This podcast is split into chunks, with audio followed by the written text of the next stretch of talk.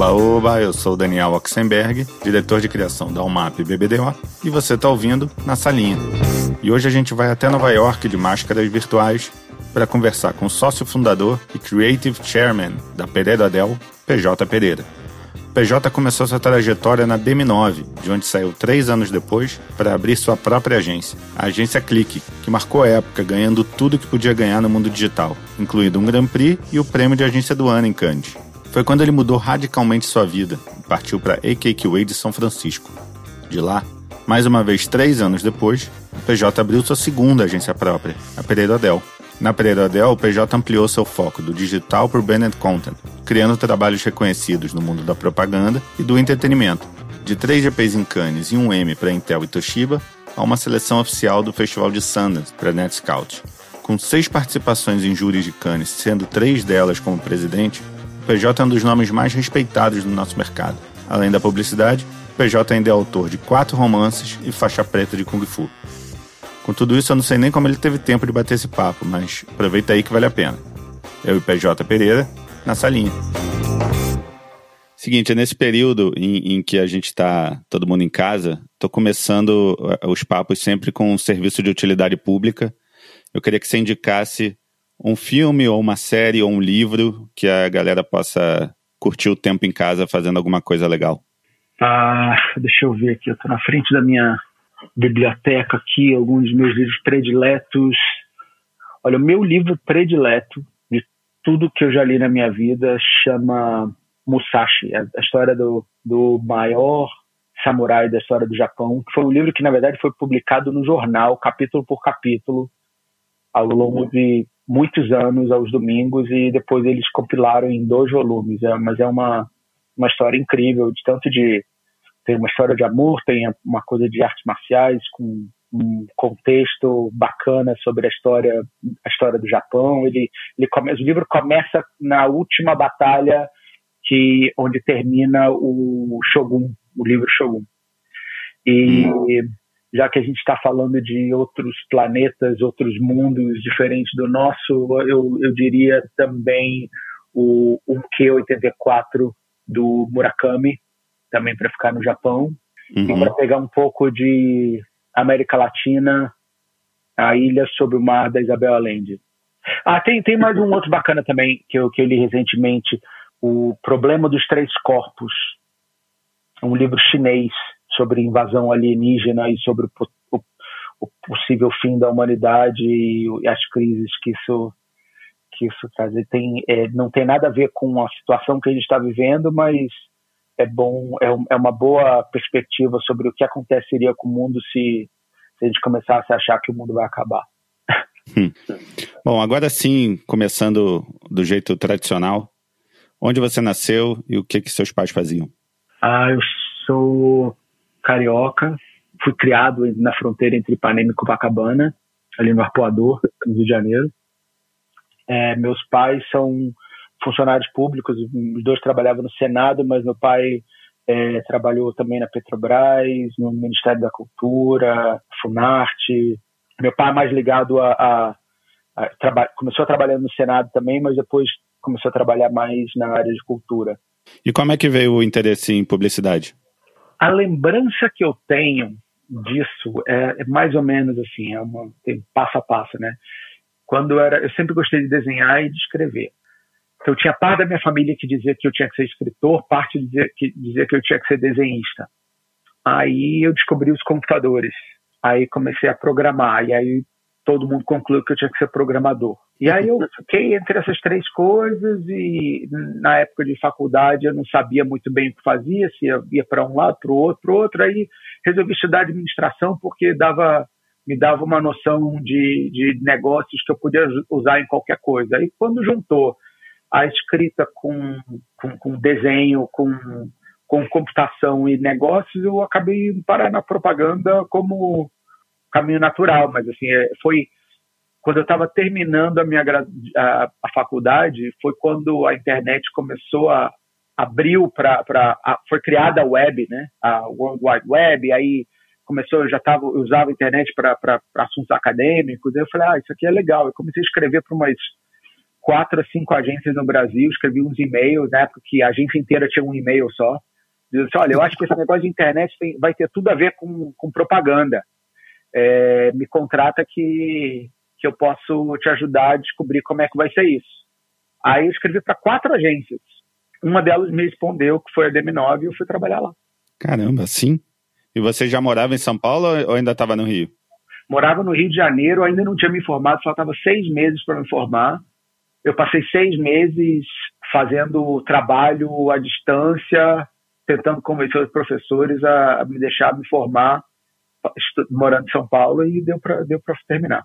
E tinha alguém já na área digital da DM9 ou você, era, você foi o um primeiro? Eu fui o primeiro. A primeira pessoa que me contratou era o diretor de operações.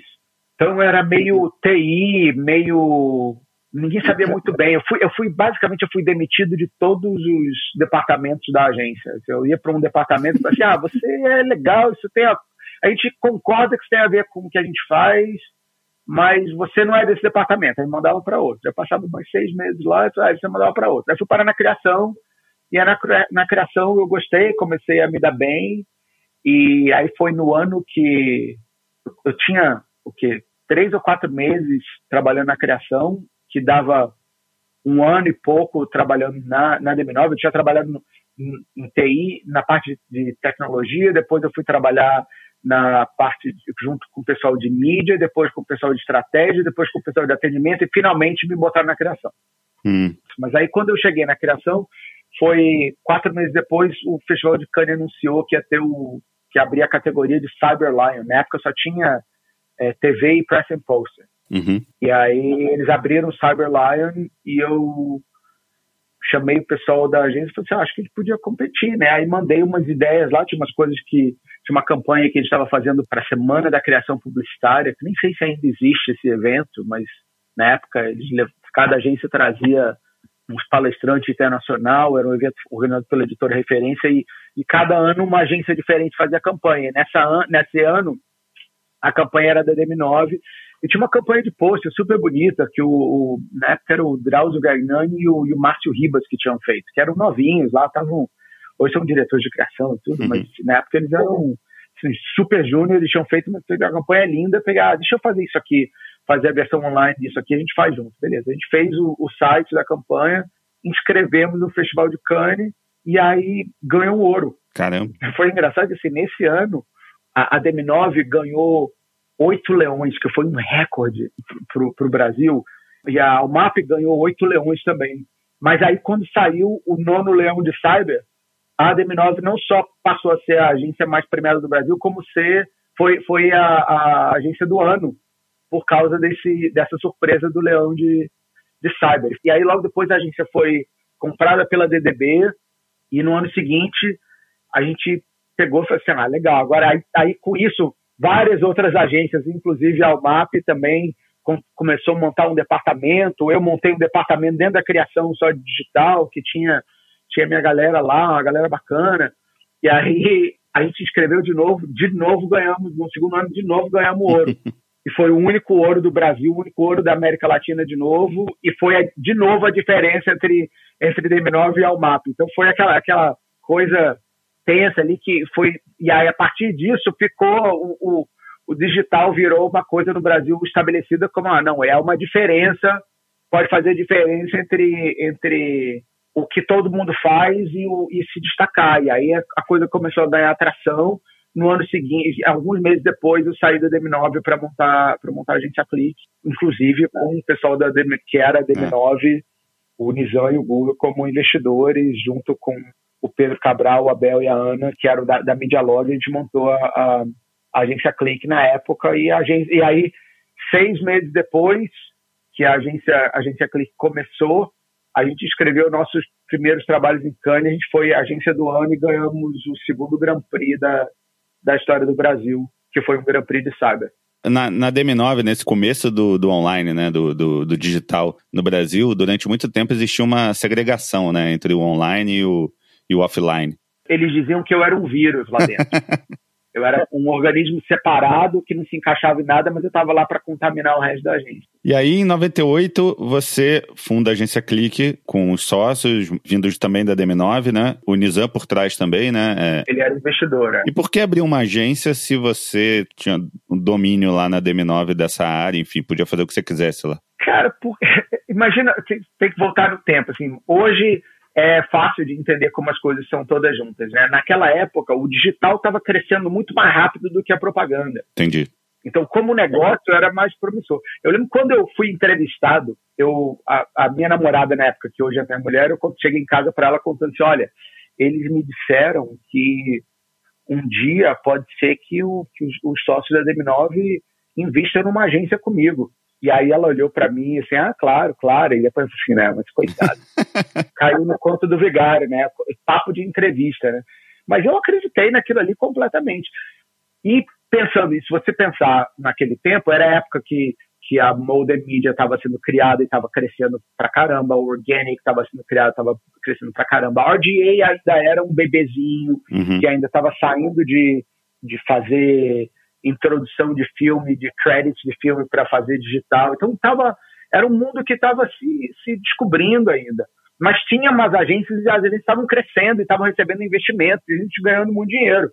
E aí eu falei assim, pô, isso é um negócio bom. E, mas eu achava isso, mas depois o, o, o meu chefe que me entrevistou me contou assim, eu não acreditava nada daquilo ali, foi só para te conseguir convencer você a vir mesmo. Mas aí você acreditou e fez, né? Você, deu, você que deu a, é, passou a perna na gente em todo mundo aqui tem uma certa inocência que, que às vezes ajuda. Mas, para mim, teve uma conversa lá na época, quando os sócios da DM9 me chamaram para conversar e falaram assim: olha, você, a gente está montando um negócio aqui, um portal de internet gratuito, é segredo, a gente quer te levar para lá. Você quer ser o diretor de criação desse negócio e ser o nosso cara de digital, porque você entende mais digital que a gente? Eu falei: não. Aí ele falou: como assim? Não, não, não quero, não. Eu quero. Faz o seguinte: eu gosto de agência. Eu monto uma agência, você me dá esse negócio como cliente, eu monto para você e depois eu vou tocar outras coisas. Você vira meu maior cliente, que tal? Eu falei, tá bom. Aí era uma coisa, tinha eles, tinha o Opportunity, tinha o GP, é, todo mundo envolvido, eles gostaram da ideia, e aí ele saiu, foi procurar, viu uns negócios, aí um dia eles voltaram e pensaram assim, olha, você tem duas opções aqui. Você é o nosso cara. Você quer montar uma agência você do zero e ser o presidente, ou você quer juntar com esses caras aqui da Medialog que estão procurando investidores e ser um vice-presidente? Mas cuidar da criação. Eu falei, eu prefiro ser o vice-presidente e cuidar da criação porque eu cuido do trabalho, eu não tenho. Eu sou muito novo para tratar do. para cuidar do negócio. Eu não quero cuidar do negócio agora, eu quero que alguém cuide do negócio e eu cuidar do, do trabalho. E foi a decisão mais uhum. acertada que eu tomei na minha carreira, fazer não morder um pedaço grande mais do bolo. E aí a agência foi. Aí o resto é história também. A Dialog virou a agência Clique quando isso aconteceu. Recebi investimento, eu fui para lá e, e, a gente fez o que fez. E depois, depois que eu saí, já virou Isobar e tudo, mas é, naquela época foi um momento muito crítico e com essa decisão, para mim, pessoalmente, essa decisão foi muito importante. E a partir do momento que você entrou na, na agência Clique, você agora eu tenho o meu negócio, agora eu tenho a minha agência. Uhum. Qual foi a primeira coisa que você pensou que você precisava fazer para colocar essa agência num trilho em que você acreditava que tinha um futuro? Quando eu conversei com, com na época, o Pedro Cabral, que era o presidente da Medialog, e ele estava conversando para ver se ia fazer alguma coisa junto, ele me perguntou assim, o que, que você quer fazer? Eu falei, olha, eu quero botar, eu quero fazer essa agência nova ser a agência mais premiada do mundo porque eu, pra mim isso era normal, né? Eu tinha eu tava dois anos na DM9, a gente tava premiado uhum. do mundo, cara, saiu, pô, a gente tava premiado do mundo. Aí ele deu uma risadinha, tipo, ah, esse menino, né? Igual, igual a mesma risadinha que eu ouvi quando ia montar, falei que ia montar a agência. É, aí eu falei, tá bom, tá bom. Aí montando lá e quatro meses depois foi a agência mais premiada do mundo. Mas eu acho que isso, parte disso, eu acredito a inocência de não saber que aquilo era era coisa mais era uma coisa difícil, entendeu? Porque depois, eu, uhum. depois que eu vi que era possível, eu tentei de novo e não consegui. não é fácil, assim, é, é, é uma coisa. Tem, a inocência é, um, é uma benção, às vezes. A ignorância e a falta de noção da dificuldade ajuda, às vezes. Então, eu fui abençoado pela, pela inocência. Melhor parte dessa história, no ano seguinte, eu falei assim, cara, agora se eu conseguir ser a agência mais premiada do ano com menos de seis meses de agência, agora com um ano e, um ano e meio, é, com um ano e meio a gente vai arrebentar. Eu escrevi o dobro de peças e tudo, não sei o quê. Aí eu falei assim, esse ano eu não vou para Cannes, não. Eu vou tirar férias em vez disso, não vou para Cannes.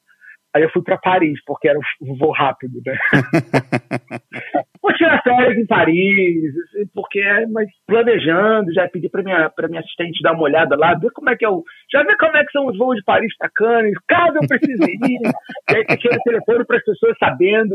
E aí, quando saiu o resultado, quando, quando eu vi os resultados de bastidores, sabe quantos leões a gente ganhou aquele ano? Quanto? Zero. Foi assim, um pouco, não de um cavalo, eu caí do elefante. E aí, aí beleza, aí acabou assim, não, entre, entre zero e a mais e a mais premiada do mundo, tudo tá valendo. E aí a gente, a gente foi, foi em frente. Mas eu queria que falasse um pouco do momento que você soube que tinha ganho o Grand Prix em Cannes. Foi com aquele banner é, para doação de córneas para banco de olhos, não foi isso? Isso, exatamente, exatamente. Cara, é, a história é boa. Eu estava em Cannes, tava eu e o Pedro, é, a gente tinha alugado um apartamento pequenininho, né, no início de vida de agência, a gente economiza cada centavo, né? A gente alugou um apartamento pequenininho lá, é, segurando a onda do dinheiro, né?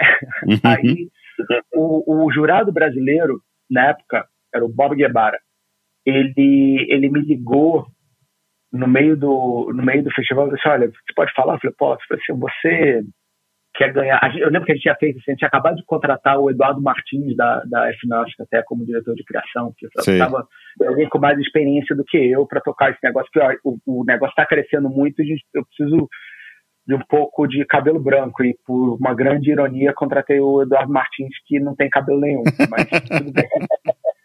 Mas aí tudo bem, ele foi lá, a gente começou a trabalhar, foi, a gente deu super bem junto, começamos a fazer um trabalho, fizemos esse negócio do, do banco de óleo, mais um monte de coisa. Então, quando o Bob ligou, ele falou assim: o que, que você quer? Quer ganhar, quer ganhar um, quer botar uns finalistas aqui? Eu falei, pô, seria já pra gente botar um finalista seria ótimo. Eu falei, cara, você, você precisa de um pouco mais de ambição, né? Eu falei, como assim? Ganhamos o leão? Eu falei assim, ah, você quer um bronze? Eu falei, quero. Eu falei, então você tem um bronze, tá bom.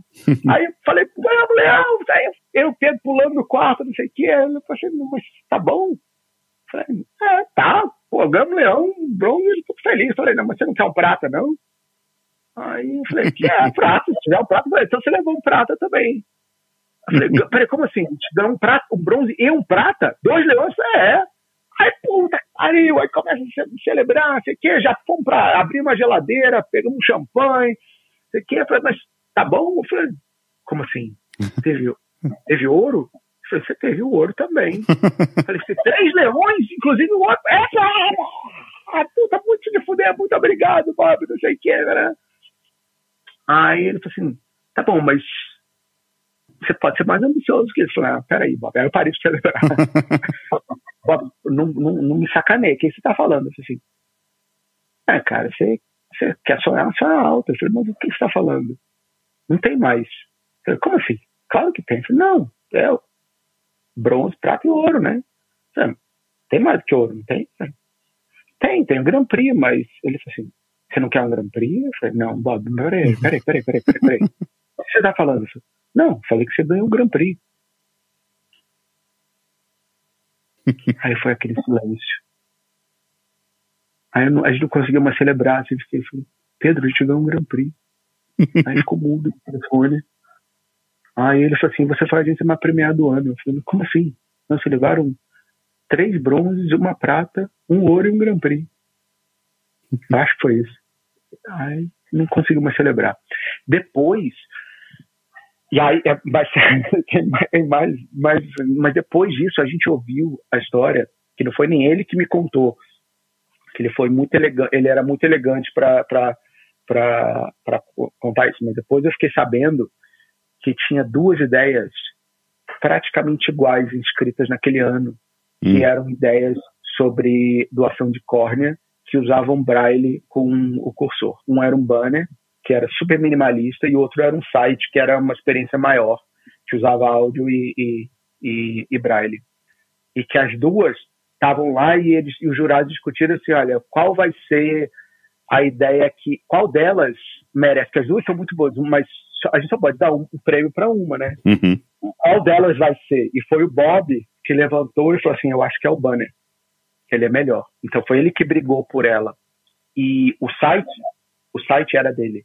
Caraca, porra. Então essa, essas histórias que você vê que assim, olha, tem é, esse é um mercado que a gente que as pessoas brigam, que as pessoas são chamadas de superficiais e não sei o quê, mas tem tem momentos de de muita honra e inspiração, integridade que, que tem que ser louvados também, tem que ser respeitados. Acho que essa é uma história que, que conta como, como os bastidores, às vezes a gente não sabe, mas tem, tem coisas muito bacanas acontecendo nos bastidores. Legal. Mas aí, aí a outra parte da história que é engraçada também é que a gente liga para o Brasil e fala assim, puta, entra num avião aí, pega, liga para o time todo, entra no avião e vem para cá. E aí, botamos, você fica no nosso apartamento, a gente vai achar um hotel aqui. Aí você é meio tempo para procurar hotel e não tinha mais hotel, que estava tudo lotado.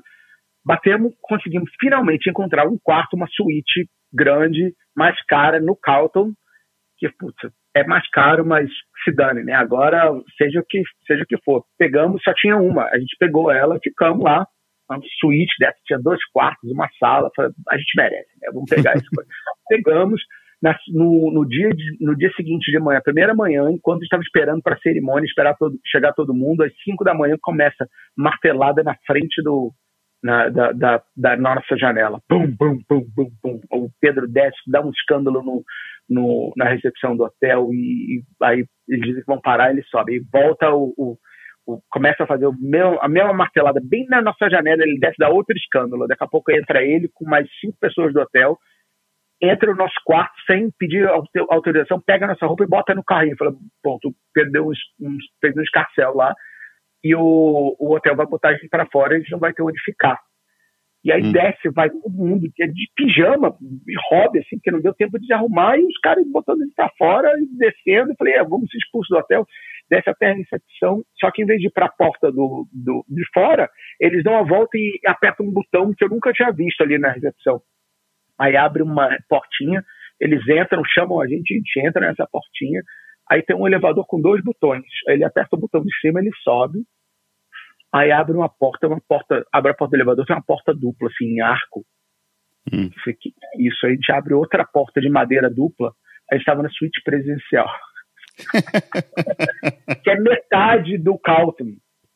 É um quarto, metade do Calton. É onde vai onde fica presidente da República quando vai para lá, onde fica a Madonna quando vai para lá, onde fica o Spielberg quando vai para lá, mas a suíte presidente tinha uma mesa de jantar para 14 pessoas. a gente passou, depois da cerimônia, a gente passou o resto do, da, daquela semana a gente descia, encontrava as pessoas lá na frente, e pensava, poxa, que legal, ganhou o Grand Prix. Você não viu nada, viveu o nosso quarto, a gente subia, mostrava o quarto, descia para procurar a próxima pessoa para mostrar o quarto. Passou a, a, o resto da semana de guia turístico de, de, de quarto de hotel. E aí, próximo passo, da onde veio essa, essa coceira para sair do Brasil e, e trabalhar fora? Cara, assim, eu, eu sempre tive vontade de, de morar fora, sempre tive, mas era um sonho que eu não, não sabia muito se ia acontecer. E, e teve uma época na própria agência que ah, não, passou, agora eu estou muito bem aqui, beleza. Mas aconteceu que eu e minha mulher passamos um sequestro relâmpago no Brasil naquela época. Foi uma época que a agência Clique tinha 100 funcionários, exatamente 100 funcionários em São Paulo. Uhum. E desses 100 funcionários, em seis meses, 20 tiveram uma arma apontada. Dois tomaram tiro. Que loucura. O São Paulo estava um absurdo. E, e, o nível de estresse que esse sequestro relâmpago causou tava, ficou impossível de, de, de, administrar. Hoje eu olho assim, é um, um como é que chama PTSD? É, é estresse traumático, uma coisa assim. A gente tava, era uma reação dessa, assim, eu não podia ver uma, uma sombra passando no retrovisor, que estava no carro, né? Eu não podia passar uma sombra passando no retrovisor que eu tinha um, um ataque de pânico. Entendi. E aí eu falei assim, a gente tem que ir embora, não, não, não vai dar certo. E aí, quando a gente, quando a agência Clique se estabeleceu, a gente acabou patrocinando um dos, dos anos do, da Semana de Criação Publicitária, o mesmo evento que a gente patrocinou e ganhou o primeiro ouro é, de cyber com, lá pela DM9. A gente patrocinou e a gente trouxe um, um, um cara da Dinamarca que tinha ganho like, três Grand Prix ao mesmo em anos seguidos, assim. Uhum. E um pouco depois ele me mandou um e-mail e disse: Olha, eu tô querendo, como você é meu amigo, se a gente está mantendo, mantendo contato disso, eu queria te avisar que meu e-mail, eu estou saindo da FrameFab, que na Dinamarca eu estou indo para Nova York e vou abrir o escritório de uma agência chamada KQA. Hum. A KQA tinha, quando eu fui jurado em Cannes, no, no segundo ano do Cyber, eu fui jurado também. E tinha um jurado, um dos jurados era da KQA, eu conhecia, a gente ficou amigo também, bacana, que é um meio um co-founder da, da KQA lá. E aí eu falei, putz, eu acompanhava o trabalho, bacana, eu falei, ah, coincidência, conheço o James, mas olha, eu passei por uma coisa horrível aqui no Brasil, eu tô querendo sair também. É, tô querendo ir, ir pro, morar fora. Se souber de alguma coisa, você, você me fala. E, e, aí ele falou: Ah, tá bom, pode se apresentar para o meu chefe? Pode. Ele me apresentou, eu fui para Nova York, conversei com eles e em um mês estava contratado. Três meses depois, o visto estava pronto eu mudei. Cara, e por que São Francisco? Bom, os caras, a IKQA tinha tinha um escritório em São Francisco e em Londres. Londres era onde a IKQA foi fundada, São Francisco era o, o headquarter, porque era onde a, a, parte americana tinha sido fundada. Né? Tinha uma, era, a IKQA era a fusão de, de duas empresas. E eles me ofereceram, olha, você pode ir para para Nova York, onde a gente está abrindo um escritório trabalhar junto com o Lars, você pode ir para Londres trabalhar com o James e o Daniel, pode vir aqui para são Francisco trabalhar junto com outro super nome da, da, que a gente está trazendo também.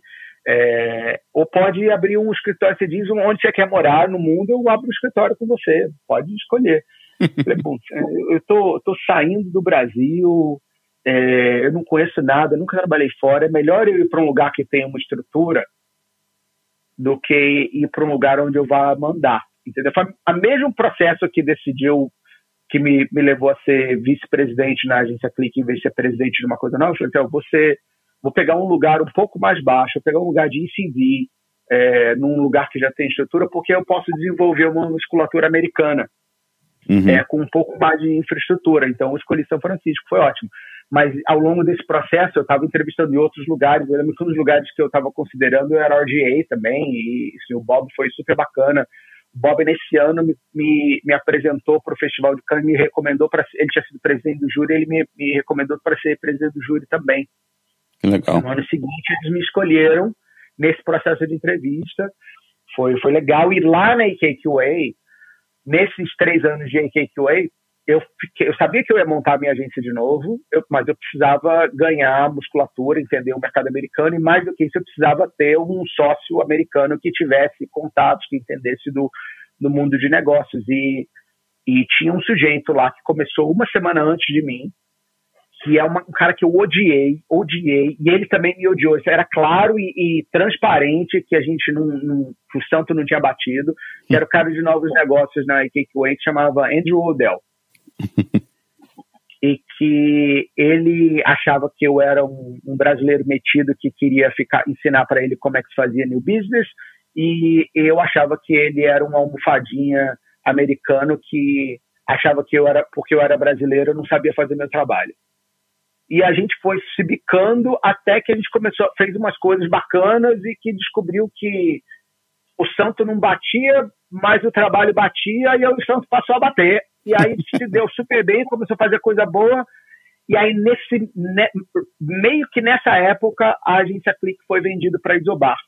Hum. A Isobar pertence a Edis, que também comprou a agência dele antes dele ir para a IKQA. E aí a gente começou a fazer piada. Então a gente meio quase que um primo que não foi, né? A gente é, vendeu para o mesmo grupo e nunca foi desses grupos, porque ele saiu depois que vendeu, eu saí antes de vender.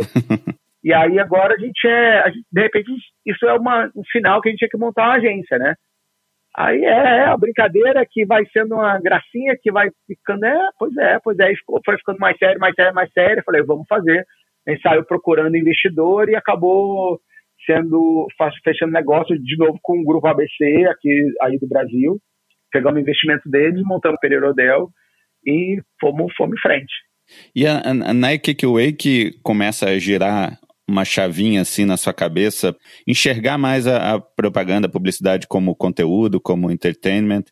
Cara, eu acho que isso é um processo, né? Eu lembro muito claramente de ter uma conversa, de, de conversar sobre o futuro da indústria com, com o Pedro Cabral, por exemplo, um dia, e ele me dizendo que o que a gente estava fazendo era diferente porque a propaganda tinha sido estruturada em função de comprar a audiência dos outros e que talvez o, o grande salto desse mundo digital não fosse a interatividade da linguagem, fosse o fato da gente ter a nossa própria audiência. A gente gente estava aprendendo como marca administrar a própria audiência. E aquilo ficou na minha cabeça. Eu falei, não, Pedro, não é isso não, mas ficou na minha cabeça.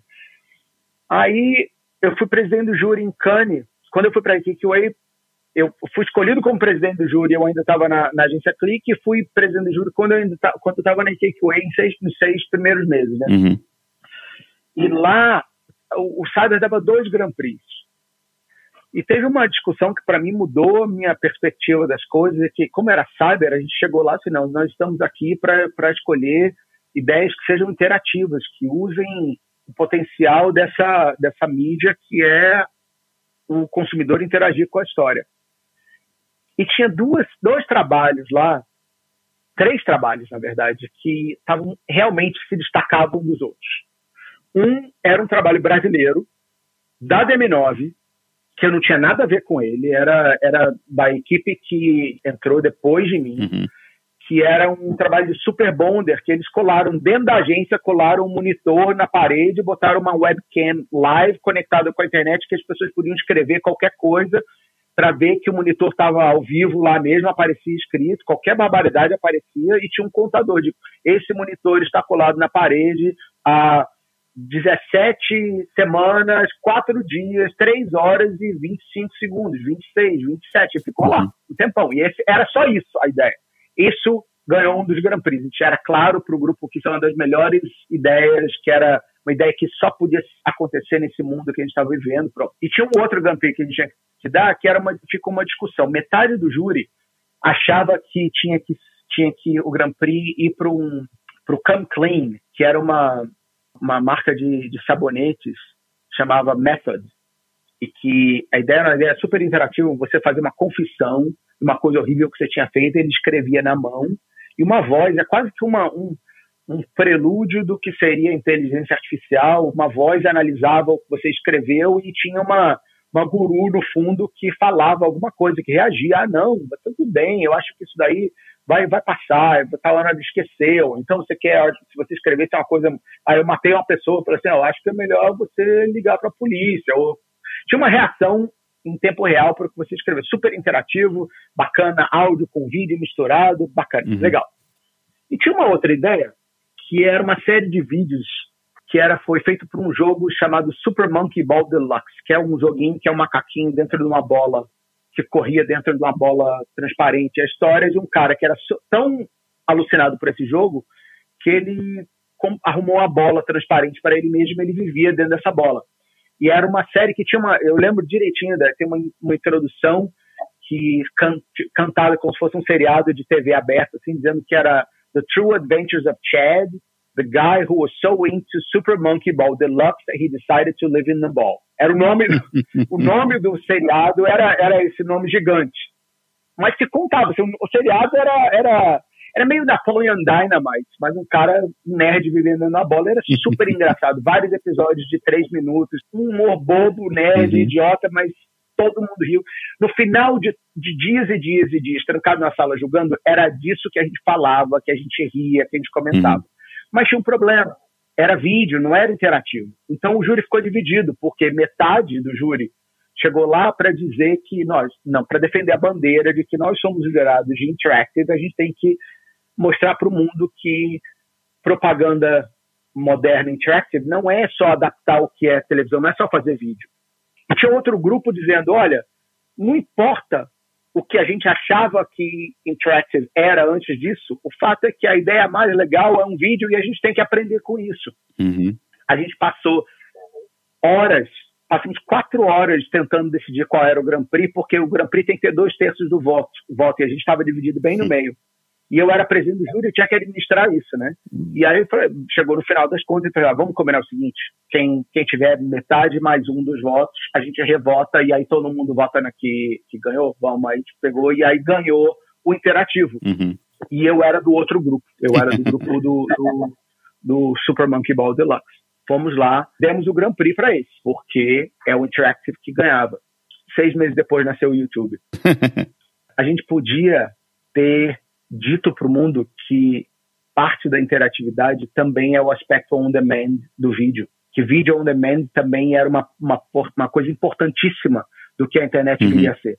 Mas a gente estava tão preso ao que a gente achava que era que a gente perdeu a oportunidade de fazer esse statement, de, de aprender isso para a indústria. Então demorou mais tempo para a gente, para todo mundo perceber isso com clareza. Quando eu fui, dez anos depois, eu fui presidente de júri de novo de entertainment. E eu abri a discussão dizendo, contando essa história e disse para ele: olha, gente, a gente está aqui como júri não para ensinar para o mundo o que essa categoria nova é. A gente está aqui para aprender em nome do mundo, em nome dessa indústria que a gente representa, o que essa categoria está virando. E eu acho que isso, para mim, determinou a maneira como eu gosto de olhar a propaganda, que não propaganda é uma coisa que se mexe rápido demais para a gente querer cagar regra. A melhor maneira de olhar essa indústria é como com o olho de que se a gente se a propaganda tivesse inventada hoje, sendo inventada hoje, como é que a gente faria isso? Porque ela está sendo reinventada todo dia e, e, e, a gente merece se dar esse, esse olhar de se permitir esse olhar de, de curiosidade. Mas para responder a sua pergunta de quando que que eu vi que propaganda seria isso. Um pouco antes disso, eu tinha feito, eu, eu fiz um, um, trabalho de Red Bull que era um filme, um feature film. Foi antes, não, foi entre, foi entre o Kanye e o Red Bull nascer, entre, e, o, e o, o YouTube nascer. Eu fiz um trabalho para Red Bull que era um filme, um longa-metragem, que era um, um documentário falso sobre o campeão mundial de quem pisca primeiro, chamava Unflinching Triumph. o Sports Illustrated, se não me engano, falou que é o melhor filme de esporte do ano. Foi, foi badalado na época e, não e quase não tinha marca. E esse trabalho de Red Bull foi exatamente o trabalho que eu e o Andrew conectamos. Porque quando eu apresentei, essa, quando eu mostrei essa ideia para o Andrew, que era o cara que estava negociando com o Red Bull, ele falou assim: ah, me dá que eu vou lá e vou vender. Ele pegou, botou o trabalho no avião, no, no, na, na pegou o avião, foi para LA e me ligou depois da reunião: eles vão fazer. A verba original era 30 mil dólares, a gente gastou 30 mil dólares para fazer o trailer do filme, para convencer eles a, a, fazer o filme de, que custava um milhão. e aí eles fizeram, eles toparam e a gente gravou o filme inteiro e pôs no ar e foi um sucesso para os parâmetros da época.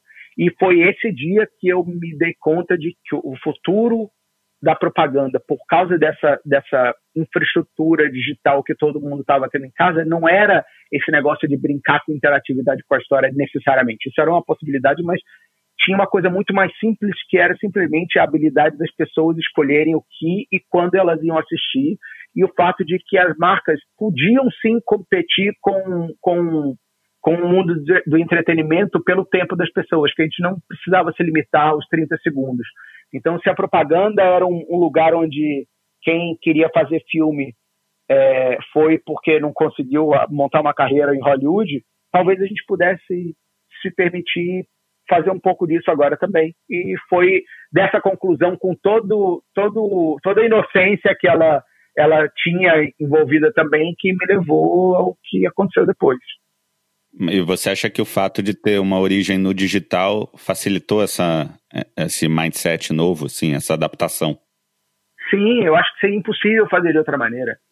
Hum. Porque hum. no digital eu eu estava sempre, eu era sempre o, o relegado a, a, o, a segunda parte das campanhas e que queria fazer o outro também. O, o pessoal do, do, tradicional na época olhava o digital, eles não queriam fazer o digital, ele, aquilo ali era uma coisa de segundo plano. Então eu queria misturar tudo, eles não queriam misturar. Entendeu? Uhum. E naquela época a gente achava que a mistura era a integração dos meios de uma, numa, em campanhas integradas. O que eu descobri depois é que a integração não era da, das execuções, era uma integração das técnicas em, em ideias que usavam técnica do interactive com técnica do filme para fazer outros tipos de, de coisas. Depois, anos depois, a gente foi fazer o Build Inside, que usava técnica de cinema misturado com, com técnica de, de digital, de social media em particular, para fazer um tipo de filme que não existia. Mas isso aconteceu porque eu queria fazer os dois. Quando o pessoal que fazia é, comercial não queria fazer os dois, queria ficar fazendo aquele o, o, que eles faziam antes.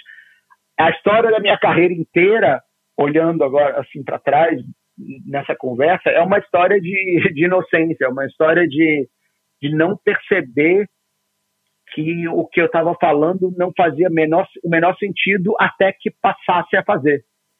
Entendeu? É meio que. É, é como se fosse assim, eu, eu fui meio que o Forrest Gump da propaganda a minha vida inteira. e uma, mas quando você abriu a, a Pereira Adel finalmente, assim como na agência Cliques tinha um foco no digital, na Pereira Adel, imagino que você já vislumbrava esse futuro de conteúdo, de entertainment. Você preparou a agência de algum jeito?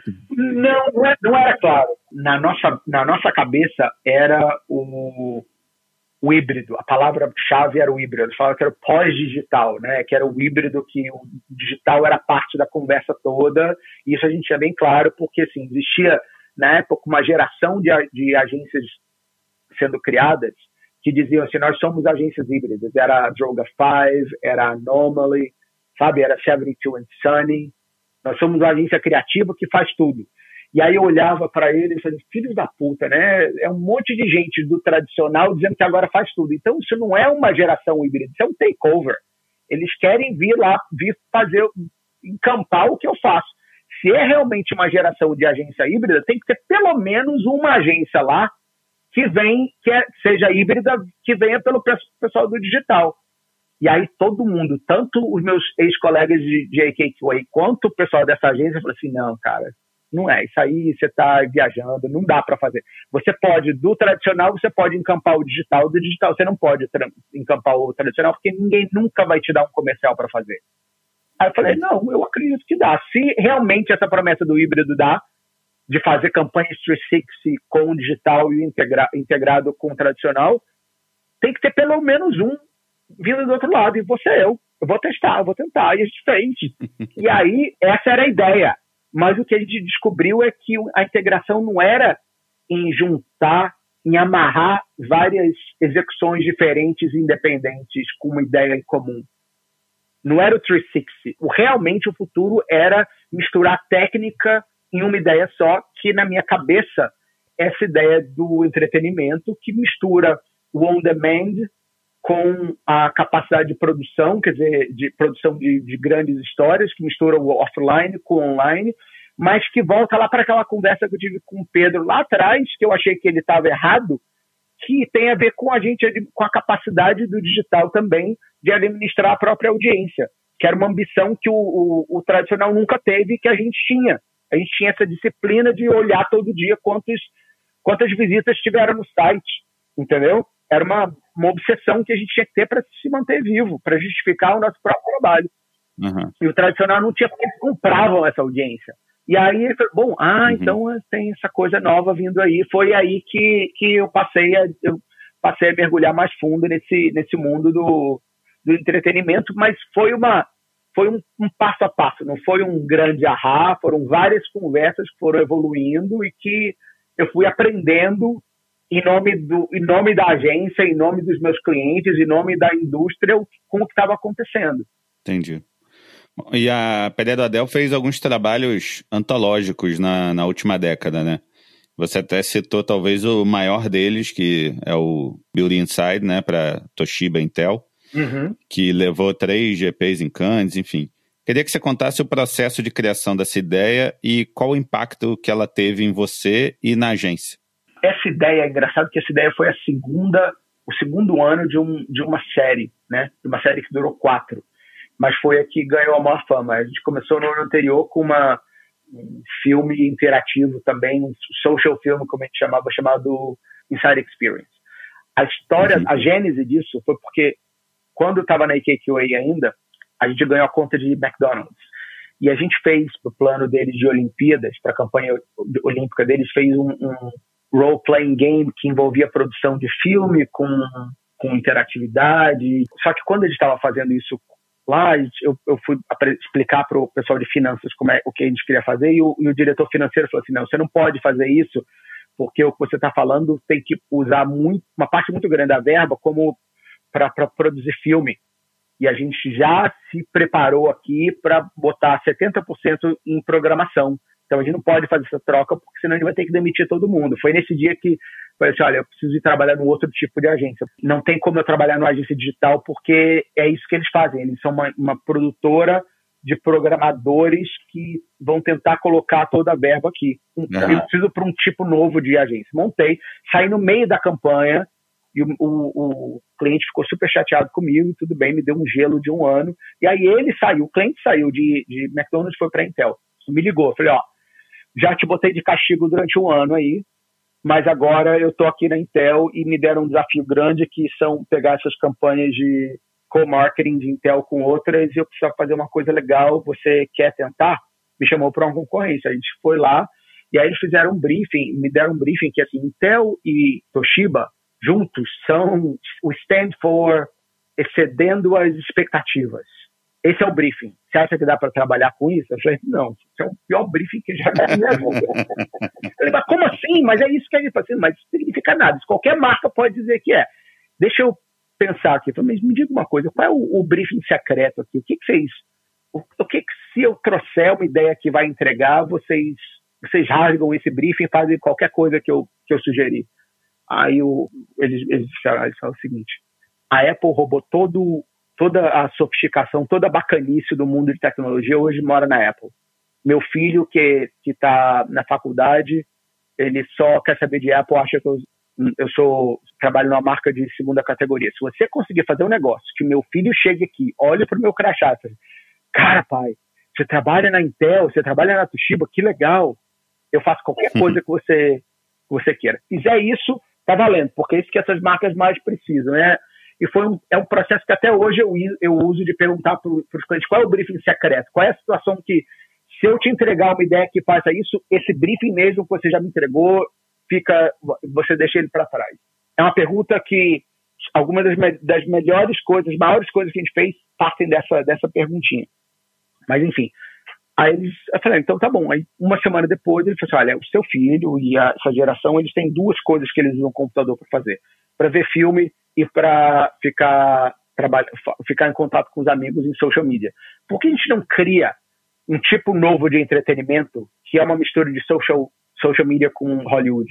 Eu falei, como assim? A gente vai criar um negócio que chama social film. E a gente apresentou a história do primeiro, que era a história de uma menina que um dia acordou e ela estava num quarto e ela não sabia como ela tinha ido parar lá. Ela foi sequestrada e ela tinha que, que lidar com, que, falar com a audiência para descobrir pistas de quem, de onde ela estava, de como era e tinha um, um, um, um, thriller, né? Uma pessoa horrível que tinha colocado ela lá dentro.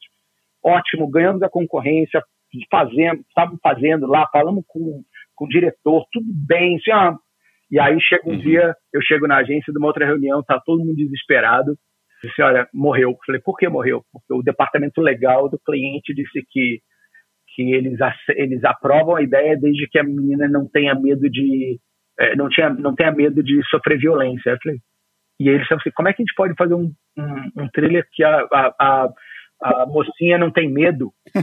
Aí, e assim, como é que a gente vai fazer? Eu falei, não, cara, calma, não tem problema. Eu falei, como não tem problema? O que eles estão falando é que eles não querem um thriller. A ideia principal aqui não é fazer um thriller. A ideia principal é fazer um social film baseado nessa ideia de que o que o que está dentro, o, o, inside, é o que importa. Então tá bom, então vamos fazer um, um, isso num outro gênero. Uhum. Aí tá bom. Então a gente sentou de novo, passamos lá quatro horas, peguei metade do time e falei assim, continua trabalhando com esse thriller e faz ele ficar, porque no dia seguinte, às nove da manhã, tinha uma reunião com o cliente a gente apresenta o que isso, essa ideia e apresenta outros também, outros, outros gêneros. A gente chegou lá, apresentou. Eu cheguei para o cliente e falei assim, olha, gente, você, o que vocês estão dizendo é que vocês não querem um thriller. Então vamos fazer o seguinte, eu vou te apresentar o thriller do jeito que tem que ser o thriller. Se você quiser brigar com o seu, o seu legal department, você briga. Se você não quiser brigar, eu tenho outras ideias aqui, tá bom? Tá bom. Apresentamos o trailer, falei, o que, que você acha? Aí falei, a gente vai brigar com, com, com, o, com o nosso legal, porque é, você tem razão, sem medo não dá para fazer. Ótimo. Salvamos a ideia, high five todo mundo, beleza. Aí ele falou, mas e as outras ideias? Você quer mostrar? Eu falei, tá bom, a gente mostra. A gente mostrou várias ideias em vários gêneros. Uma delas era uma história romântica fantástica de, uma, de, um, de um, sujeito que acordava todo dia num, num corpo uhum. diferente. Chamava The Beauty Inside. Aí ele fala assim: Nossa, a gente amou isso. A gente pode fazer essa em vez da outra? Aí ele falou: Não. falei, Como assim? Mas essa é mais legal? Eu falei: Eu também concordo. Mas vocês hoje, como não tem credibilidade, eu acho mais importante você fazer um thriller que vai chocar o mundo, fazer caramba, esses caras tão, são sérios nessa não são, não são a, a Intel e a Toshiba que a gente conhece. Isso você vai ter com esse. E aí, no segundo ano, você faz, você faz o outro. Aí ele fala assim, mas e se não for um sucesso? E se não tiver o segundo ano? A gente vai perder uma ideia boa dessa? Eu falei, vai ser um sucesso. Eu garanto. Saímos, e aí todo mundo olhou e falou, você tá louco? Eu falei, cara, eu tenho certeza que para eles é a coisa certa. Agora, eu tô me cagando que a gente pode ter matado a melhor ideia que a gente já teve nas nossas carreiras. Uhum. Então, vamos fazer essa porra dar certo. Fizemos o, o Inside Experience. O último capítulo foi ao vivo, todo mundo é, na estação de trem em LA, as pessoas indo lá, a audiência indo lá, sendo entrevistada, interrogada por um agente do FBI. Foi um, um, um caos, mas um caos incrível. Fizemos, lançamos, de que beleza, todo mundo comemorando saiam para almoçar lá depois, do, depois da, da, experiência inteira de gravar um, um, episódio ao vivo, que foi uma loucura. Aí o cliente viram e falou assim: é, agora a gente tem que fazer a segunda temporada disso, porque essa história é muito boa para a gente deixar lá para trás. falei, ah, agora não, agora vocês vão fazer o outro. Falei, não, não. Nós somos o cliente, a gente quer fazer o outro. falei, não. A gente combinou e a gente vai fazer o outro. Nós vai fazer o Building Side. Brigamos, brigamos, brigamos. Eu liguei para o cliente e falei assim, cara, você me prometeu. A gente vai fazer. Eu te prometo, da mesma maneira que eu prometi antes que ia ser um sucesso, eu prometi dessa vez também, e vai ser.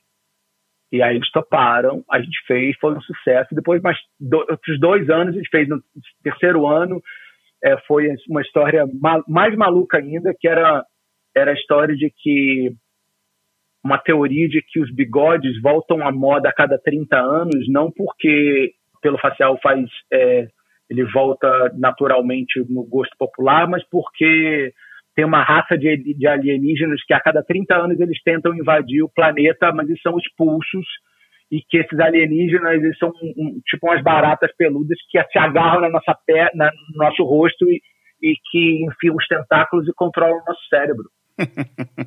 e que existe uma, um grupo de vingadores da humanidade que se escondem como na profissão de barbeiros e que eles são os defensores do planeta e que é que é o que está inside dos nossos cérebros é o que controla tudo. E aí eles fizeram também, teve, teve um, um puta cast bacana, fez mais sucesso ainda com, com audiência, foi uma comédia engraçada. E aí depois o outro foi uma história mais bonita também, de um, um filho de um de um Jim Henson da vida, que o pai morre ele herda o show do pai, e o pai dele sempre deu mais atenção para o show do que para ele, então ele meio que rejeita o show e aí ele vai, a, a, vai fica preso dentro do, do, universo que o pai dele criou, e aí ele tem que sair porque ele está dentro. Sempre essa ideia de que What's Inside Accounts e variação desse ano, quatro anos seguidos de, de um puto sucesso. Quando você apresenta uma ideia dessas para um cliente, você apresenta toda a sinopse, começo, meio e fim, ou você apresenta a ideia, assim, a ideia mais genérica? A gente apresenta o suficiente para ele querer assistir o, fi o filme ou a série. E aí, quando ele tá com vontade de assistir, eu falei, então, agora deixa a gente, deixa a gente escrever, porque eu te conto o que, que é. Entendeu? Por exemplo, ele sabia que era uma história de amor. Né? Então, é um cara que acorda todo dia num corpo diferente, um dia ele se apaixona, e como é que ele vai ter uma relação se ele nunca não tem dois dias iguais? Uhum. E aí eles perguntaram, mas como é?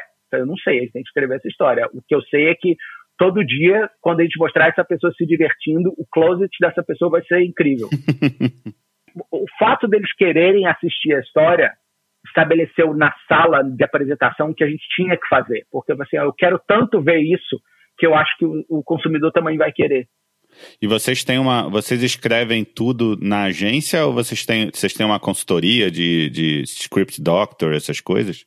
Não, a gente faz o argumento, depois a gente chama um diretor e um roteirista ah. profissional e escreve junto com Legal, eles. Legal, entendi. A gente pega o green light do, do, do cliente no, no treatment ainda, aí monta um writer's room com depois que, que, o, que o cliente aprova a ideia, escreve, aprova o roteiro e depois a gente vai, vai filmar. Legal. Em 2016 você teve outra experiência surreal, né? Dessa vez com o Werner Herzog para fazer para o Netscout lá o, o documentário que entrou na seleção, inclusive do, do seleção oficial do Festival de Sundance. Uhum. Minha pergunta é o quanto dessa ideia do resultado final veio da agência e o quanto ele teve liberdade para pirar em cima. É, é uma, uma boa pergunta, porque eu acho que para você entender o conceito de brand entertainment, você precisa entender a função da agência nesse universo, né? E acho que esse caso é bem claro disso.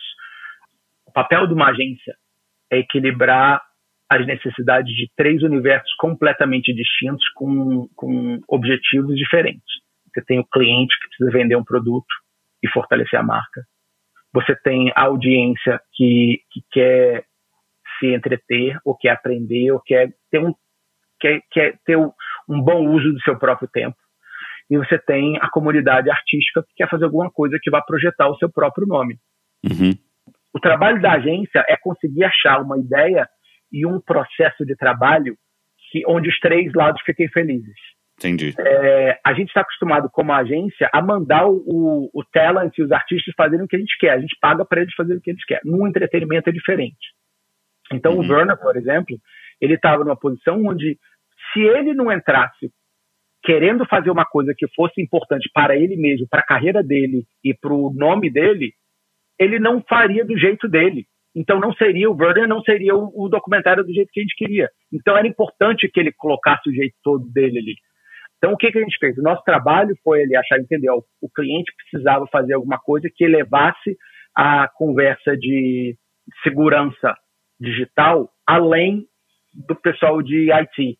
Uhum. Sabe? Precisava chegar nos CEOs, precisava chegar nos, no pessoal de marketing, precisava chegar nos diretores de operação, precisava chegar na empresa inteira que o mundo de que a segurança digital da empresa era uma coisa que era importante para eles e que não só que era importante, mas que existia, que é um mundo muito frágil que podia dar pau a qualquer momento. Uhum. Então eu falei, bom, a gente é como se tivesse a conversa que a gente teve na agência, assim, a, gente, a gente precisa contar uma história como se fosse a história do dragão medieval, mas o dragão é invisível. Precisa contar a história dos cavaleiros, mas precisa mostrar esse dragão. Mas só que o dragão é invisível. Como é que a gente vai con contar a história do cavaleiro? Então vamos, vamos contar a história do dragão, não do cavaleiro. Vamos fazer um filme sobre o dragão, que os dragões existem, embora ele seja invisível, e que ele pode te matar a qualquer momento. Uhum. E aí não existe uma pessoa no mundo melhor do que o Werner para contar, para tratar a internet como se fosse uma, uma besta. Entendeu? Assim, ah, e aí deu esse briefing para ele. Assim, ah, Werner, a gente quer que você conte como a internet é um monstro que pode destruir tudo a qualquer momento. E se destruir tudo, fudeu. Então, conta essa história. Se você contar essa história, beleza. A gente, originalmente, isso era uma série de vídeos de, de 5 a 10 minutos. Uhum. Mas quando ele começou a filmar, ele ligou pra gente um dia e falou assim: Olha, eu acho que isso daqui vai ficar melhor como filme. E aí a gente disse para ele: Não, beleza, vamos falar com o cliente. Ele já, já tinha filmado umas duas ou três pessoas. Vamos, deixa eu falar com o cliente ver se ele aprova. Ele falou assim: Você não está entendendo. Se você não quiser, eu vou pegar esse, eu vou terminar essa filmagem, eu vou pro alto da mon uma montanha com um rifle e o meu editor, e se você chegar perto, eu te mato. Aí, então tá bom, a gente ligou pro cliente e falou assim: olha, se a gente não fizer o filme, ele mata a gente. então é melhor a gente deixar ele fazer o filme dele. Eu falei, então tá bom. Aí ele fez o filme todo, e aí, é, quando ele chegou, ele mandou o, o, o primeiro cut para agência, né? Aí eu olhei e falei, puta, puta filme, eu amei. Eu falei assim, mas esse filme, se passar no cinema, ou se passar no Netflix, se passar numa situação onde você está preparado para assistir um filme, é incrível. mas eu não sei se ele vai se, se vai passar, né? Porque marcas não, isso não acontece, a marca não põe filme no cinema, então eu acho que a gente tem que contar que isso daí pode ser que vire um filme no YouTube. Então, se for um filme no YouTube, ele está começando meio lento. Eu acho que a gente precisa fazer umas mudanças na edição, assim, assim. Então, fiz uma lista de, assim, sei lá, 10 sugestões para ele na edição. Mandei para ele, ele mandou pro editor, o, pro, pro cara da produtora, ele mandou para ele, ele me mandou a resposta depois. Não. Aí o editor me ligou e falou assim: olha, primeiro, é o Werner, ele falou que não, ele não quer fazer e, vai, e não vai ter quem convença ele. Mas eu te digo o seguinte: isso vai para o cinema. Isso te, isso te resolve? Eu falei, cara, se for para o cinema, eu, eu tenho total confiança de que esse é o, o corte mesmo. Então agora, se, se ele não vai mudar, agora a gente vai ter que fazer funcionar de cinema. Falamos com, com o cliente, assim, ó, é isso, agora o cinema vai ter que rolar. Uhum. Aí ligaram para o festival de, de Sundance e falaram assim: olha, a gente tem uma proposta para vocês. Eu estreio em Sundance um filme novo do Herzog, mas você vai ter que botar ele na seleção, assim, assim, assado, e a gente vai fazer para montamos o esquema todo. Sundance topou, botou, inclusive na, incluiu na, na seleção oficial, a gente botou lá dois dias, primeiros dois dias do festival, o filme botou pila na porta e o caramba. Quando terminou a, o primeiro screening, eu estava do lado do produtor e eles, o telefone começou a tocar com as, as distribuidoras todas do mundo ligando, oferecendo para comprar o filme. Legal. Resultado: o cliente que era dono do filme, junto com o Werner, a produtora dele, vendeu, eles venderam para a Magnolia, a parte do cliente disso foi exatamente o que eles gastaram para produzir. então o cliente não gastou nada. No final, foi uma das coisas, foi a coisa mais importante, mais influente que esse cliente já fez, uma das coisas mais influentes que qualquer marca já tenha feito na área de, de branding entertainment e custou zero. Voltando um pouco para o Brasil agora, o mercado brasileiro ainda está engatinhando nesse mundo ainda do, do branded entertainment, uhum. né? É, ainda é muito difícil convencer um cliente a não, não ostentar a marca demais, produto, ou serviço, ou, ou a paleta de cores. É difícil convencer porque esse tipo de trabalho, normalmente, na maioria das vezes, exige um investimento até maior do que eles estão acostumados, né? Então, é, é uma outra, um outro jeito de pensar que eles realmente não estão acostumados. É, isso é uma coisa muito importante. Toda vez que eu estou trabalhando, essa, essa discussão acontece e é uma conversa dura e difícil, mas o, o pulo do gato para mim é, é como a gente como a gente faz para poder mostrar para o cliente que o, o, a marca dele ou o produto dele não é o tema do filme, ele é um personagem.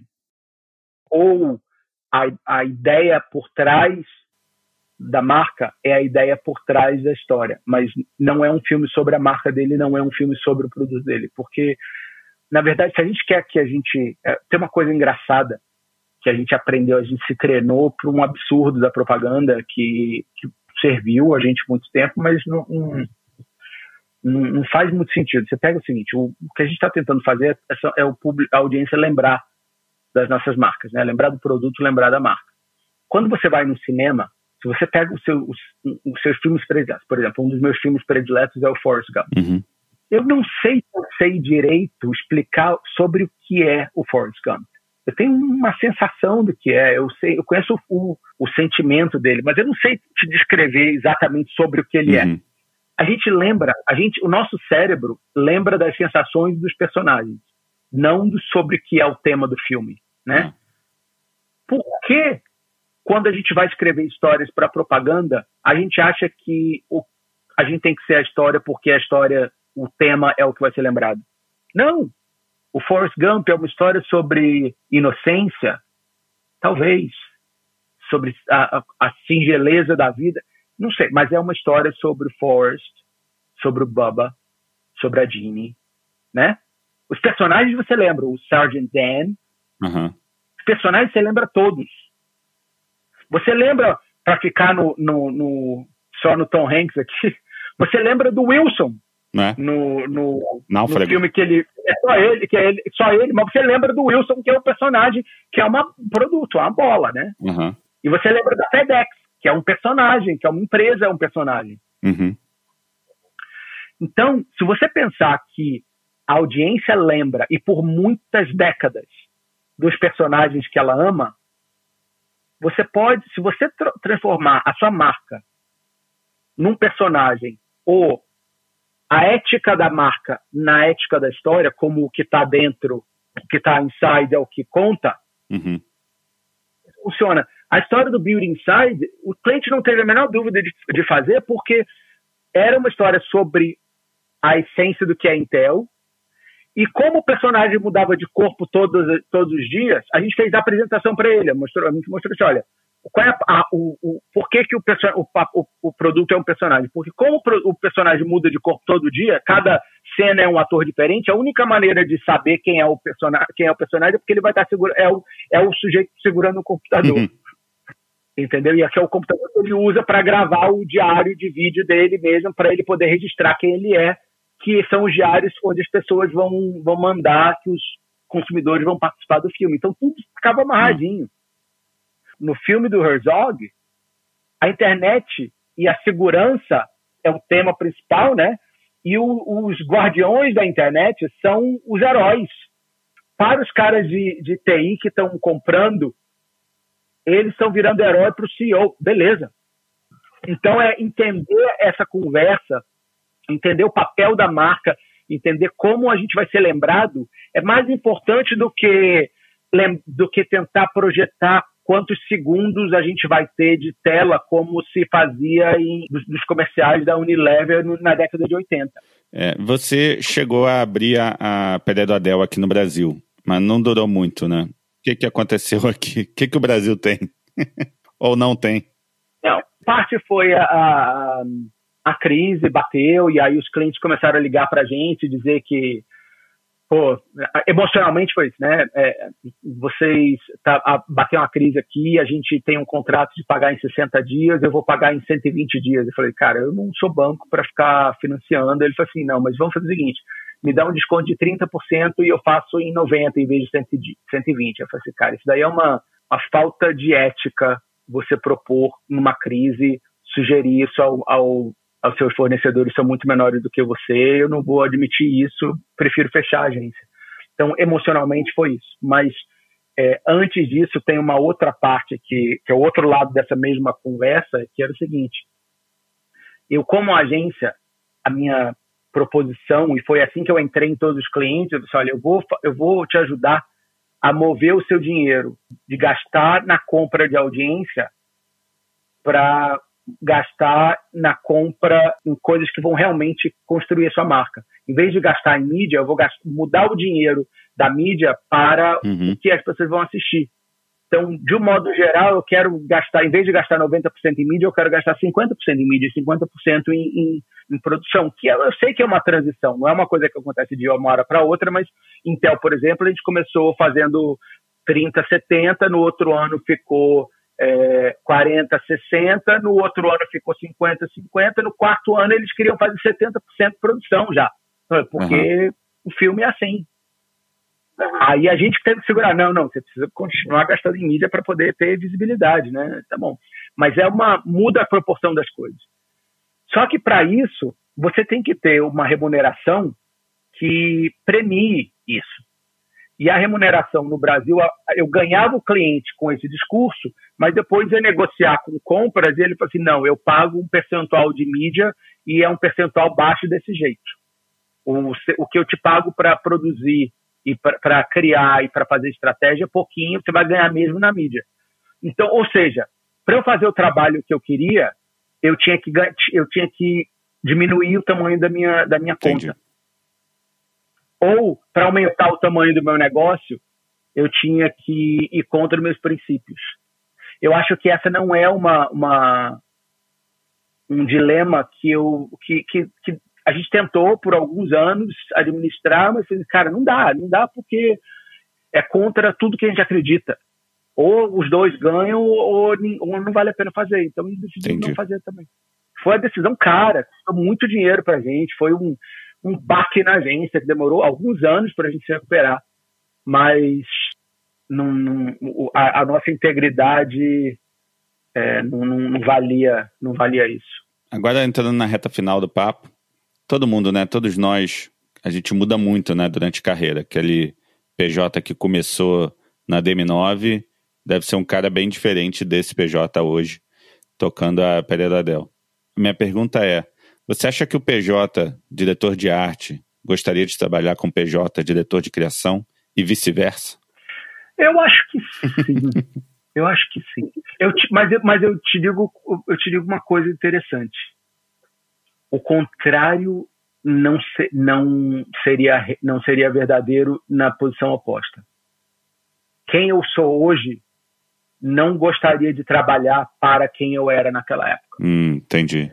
Porque eu fui criado num ambiente publicitário onde gritar com as pessoas era normal, apesar de eu nunca ter, não ser parte da minha personalidade, mas eu não me incomodava com isso. Onde trabalhar até ficar doente era uma era uma coisa super normal e eu como eu tenho a capacidade de trabalho muito grande eu tirava proveito disso uhum. E, e hoje eu percebo como as pessoas terem uma vida fora da propaganda é importante para a capacidade criativa, para o output e o outcome criativo que a gente tem. E eu era 100% focado no meu trabalho quando eu comecei. Quando eu vim para São Francisco, eu achava absurdo que as pessoas terminavam no final do dia, elas saíam cedo, saíam é, às seis horas da tarde por, quando, no verão porque estava bonito e eles queriam aproveitar o dia e saíam às seis horas da tarde no inverno porque já tinha escurecido e eles achavam que tinham que ir para casa. Eu ficava furioso e reclamava e putz, queria trocar o time todo e a, até que quando a gente montou a Pereirodel, eu falei assim, olha, agora eu vou fazer do meu jeito e agora a gente vai trabalhar que nem gente de verdade. Aí o Andrew, que é meu sócio, que morou é, a carreira inteira dele em São Francisco, uhum. ele virou assim, não, de jeito nenhum, isso aí não é a agência que eu quero montar, não, não é assim. Eu falei, como assim? Eu falei, não, a agência que eu, que eu quero montar é uma agência que tem um, um bom balanço entre vida e trabalho. E aí, em respeito a ele, eu deixei isso ser um pouco assim. E aí comecei a descobrir que estava gostando pessoalmente de fazer isso. Eu voltei a escrever, terminei o livro que eu, não, que eu tinha começado e não tinha terminado, publiquei, e aí comecei a perceber que quanto mais coisas eu fazia que eram atividades criativas fora da propaganda, mais rápido e mais é, interessante eu ficava na, como, como publicitário. Eu não teria feito o Beauty Inside, por exemplo, se não fosse é, se eu não tivesse voltado a escrever meus livros. Uhum. Porque voltar a escrever meus livros me deu a compreensão de, de narrativas mais longas, de personagens, de construção de personagens, de arcos, que eu não tinha no meu treino na propaganda. Isso me, e, e a literatura me deu. Então, a literatura, o fato de eu ter trabalhado com literatura durante um, um período intenso da minha vida, me ajudou a criar uma coisa diferente na propaganda uhum. também. Então, eu, eu, eu descobri que esse que o moedor de carne, por exemplo, que eu achava que era uma coisa natural, que era a única maneira, porque foi como eu fui criado no Brasil, descobri que não, não só não era a, a, a única maneira, como ele não era nem de, de longe a melhor maneira. Então, eu hoje, se eu fosse diretor de arte com a minha cabeça de hoje, trabalhando para mim na agência Clique ou na DM9, eu ia odiar. eu teria pedido demissão, porque aqueles, aqueles dois lá não eram bons chefes. É, em todos esses anos você trabalhou, teve o privilégio de trabalhar com muita gente boa, do seu lado, abaixo de você, acima de você. Queria saber quais, qual ou quais conselhos, aprendizados, lições que você recebeu dessas pessoas, que você absorveu, leva para sua vida e tenta passar para sua equipe hoje. Cara, eu acho que o maior aprendizado é, é de é, é, que o trabalho, a partir do momento que você assume realmente uma posição de liderança, o seu trabalho não é o que, o que se chama de trabalho. O seu trabalho são as pessoas. Sabe? E, e que, eventualmente, elas até vão criar asas e vão embora e que e pronto, mas se você realmente puser seu, seu entusiasmo nelas, quando elas forem embora, você vai continuar torcendo e sendo ficando feliz pelo que elas estão conquistando, mesmo que elas estejam longe. Assim, tem um monte de gente que trabalhou comigo que eu continuo é, tendo conversas a, pelo menos uma vez por ano para saber como elas estão, dando conselho no que precisa, pegando opinião quando quando eu quero, porque são pessoas que têm opiniões que eu respeito muito e que sabem como eu penso e que podem me ajudar a enxergar coisas que eu não estou enxergando. Mas eu tenho uma relação muito próxima com todos os com, com vários dos meus das minhas crias, entendeu? Tanto da época de Brasil quanto daqui dos Estados Unidos. Eu lembro, por exemplo, do dia que que me ligaram do Festival de Cannes dizendo assim, olha, é, eu tava, a gente estava pensando aqui em chamar a Jamie, que é a sua é, diretora de criação executiva aí em São Francisco, para ser presidente do júri. O que, que você acha? Ela está preparada? E aí, sim, na, na, imediatamente passa um monte de coisa nessa cabeça. Falei, putz, se eu disser que ela tá, eu tenho certeza que ela vai, que ela vai ser presidente, o, vai ficar muito mais confiante e vai subir o profile dela. Vão chamar ela para tirar ela da agência, ela vai achar que ela ficou maior do que a agência, ela vai achar que, que não precisa mais de mim e ela vai embora. Aí, durante a. você tem 10 segundos para responder, porque a pessoa está do outro lado, eu assim, eu digo que não, eu digo que sim. Aí esperei e disse: não, ela, ela vai ser uma excelente presidente. Aí eu chamei ela para conversar e disse: olha, você vai ser chamada para presidente. Eu estou te falando que isso vai acontecer. Eu estou te falando que se você sair, eu vou ficar muito triste e que provavelmente vai ser uma proposta que vai ser difícil para você recusar, mas que de um jeito ou de outro eu estou super orgulhoso de você e que a gente eu, eu, quero que você não não vamos deixar isso estragar nossa relação, tá bom? Ela falou, tá bom. Aí ela foi Sim. presidente, o profile dela subiu, ela foi chamada por vários lugares, ela passou a achar que não precisava mais da agência. Tudo que aconteceu naqueles 10 segundos naquele filme aconteceu. Depois a gente se falou, falou assim, não, é, realmente, quem dera a gente pudesse ter continuado trabalhando junto, mas de repente não dava mais mesmo, porque as circunstâncias mudaram, mas eu continuo até hoje, tudo que tem importante, todas as decisões importantes na vida dela que ela tem que tomar, de vez em quando ela me liga, fala assim, ó, putz, estou com um problema aqui, o que, que você acha? O que que isso aqui? E às vezes, quando eu, eu ligo para ela, falo assim, olha, estou fazendo um negócio aqui, é, se você tivesse aqui, eu perguntaria o que, que você acha. Então, o que, que você acha? E a gente fala. Mesma coisa com o Risuto, por exemplo, que acabou de, de virar CEO da, da, da BBA de Nova York. Um dos lugares mais prestigiosos do mundo. Ele, de vez em quando, ele me liga para pedir opinião das coisas, eu ligo para ele para pedir opinião também. Então, é, é, eu tenho, eu descobri que o prazer de ter orgulho das pessoas que você pode ajudar é maior do que o prazer do, trabalho que você põe na rua. Porque o trabalho fica para trás, as pessoas vão para frente, se Deus quiser. Né? E aí elas continuam te dando orgulho por resto da vida. O trabalho tem uma hora que ele vira uma nostalgia. Meu objetivo é construir, é fazer com que as pessoas que trabalham para mim virem grandes profissionais. E se eu fizer certo, conseguir crescer a agência no ritmo certo, tão rápido quanto eles crescem, eles permanecem na agência. Se o trabalho deles, eles tiverem mérito suficiente, ou tiverem tanto mérito que eles que passarem a crescer mais do que a agência, eles vão sair. E aí eu já me acostumei com essa ideia, hoje, hoje me fez ser uma pessoa, uma pessoa e um chefe melhor também. E a última pergunta, se você encontrasse o pequeno PJ começando em propaganda, qual conselho que você daria para ele? É, nunca pare de treinar artes marciais e nunca pare de escrever, porque são duas coisas que você ama e que vão te fazer ser melhor profissional. Essa ideia de que dedicar 100% do seu trabalho, que só propaganda, só fazer propaganda vai ser melhor, é uma, é uma mentira que te contaram. Eu, eu perdi muito tempo não fazendo as coisas que eu amava e que são muito importantes para mim e para o meu trabalho, porque eu achava que elas eram secundárias e e que eu tinha que dedicar a carreira e dedicar a carreira significava deixar o meu job de lado. É uma, isso é uma grande mentira. Sensacional, cara. Beleza. Fim de papo. Meu muito obrigado a PJ, a Pante Áudio, claro, que fez o possível e impossível com a qualidade do som. Pra Carol aqui em casa, que mantém nossos gremlins distraídos pra poder gravar escondido aqui no quarto. Se você gostou, aquilo tudo de sempre. Se não gostou, você podia estar tá ouvindo coisa bem pior nos jornais, né? É isso aí. Até o próximo. Se cuidem. Zaguezinte.